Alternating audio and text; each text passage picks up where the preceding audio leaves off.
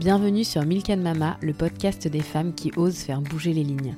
Aujourd'hui, je vous fais découvrir un extrait du prochain épisode de Milk and Mama qui sera diffusé ici dimanche soir. Bonne écoute bah, Il faut parler des sujets qui fâchent d'abord.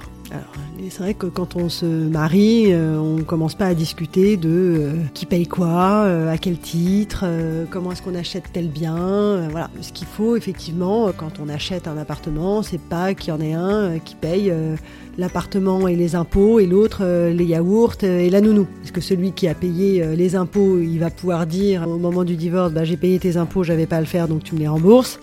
Celle qui a payé les yaourts, elle va pas les faire vomir à ses enfants. Donc il y a déjà, j'allais dire, des, ajustements, des aménagements et des répartitions à faire. Ça c'est, euh, ça c'est très très important. Je crois qu'il faut se parler de ces sujets-là. Mais vraiment, il faut s'en parler.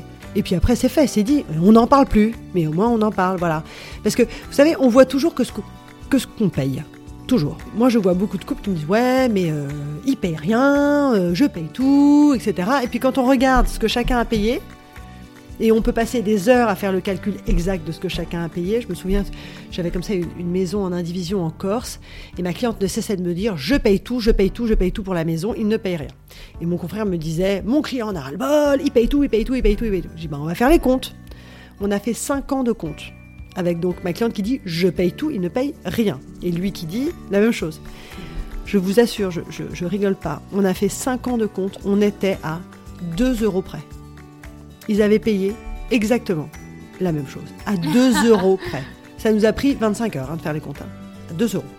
Mais on voit que ce qu'on paye. On voit pas ce que paye l'autre. Donc, si c'était parler, ah, donc ça c'est un, premier, une première chose euh, très très importante, c'est parler de toutes ces questions euh, financières. C'est pas très amusant, mais il faut le faire. Ensuite, je crois qu'on est aussi un peu maître de son destin.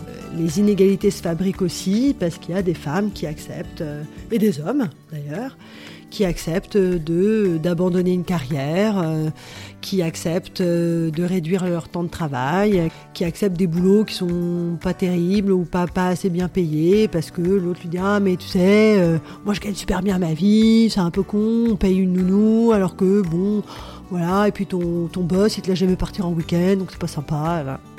Ah ben oui, mon amour, bien sûr, j'arrête de bosser. Et puis 15 ans plus tard, quand vous retrouvez le bec dans l'eau, vous les rattrapez pas, les 15 ans d'expérience ratée. Donc ça, c'est vraiment plutôt à destination des femmes, mais aussi des hommes, parce qu'il y en a de plus en plus. Euh, je crois que il faut garder toujours une indépendance financière. Toujours. Voilà. Après qu'on ait euh, intrinsèquement envie de, de s'occuper de ses enfants, de prendre un congé parental, évidemment. Voilà. Mais le mariage, c'est pas une assurance vie en fait.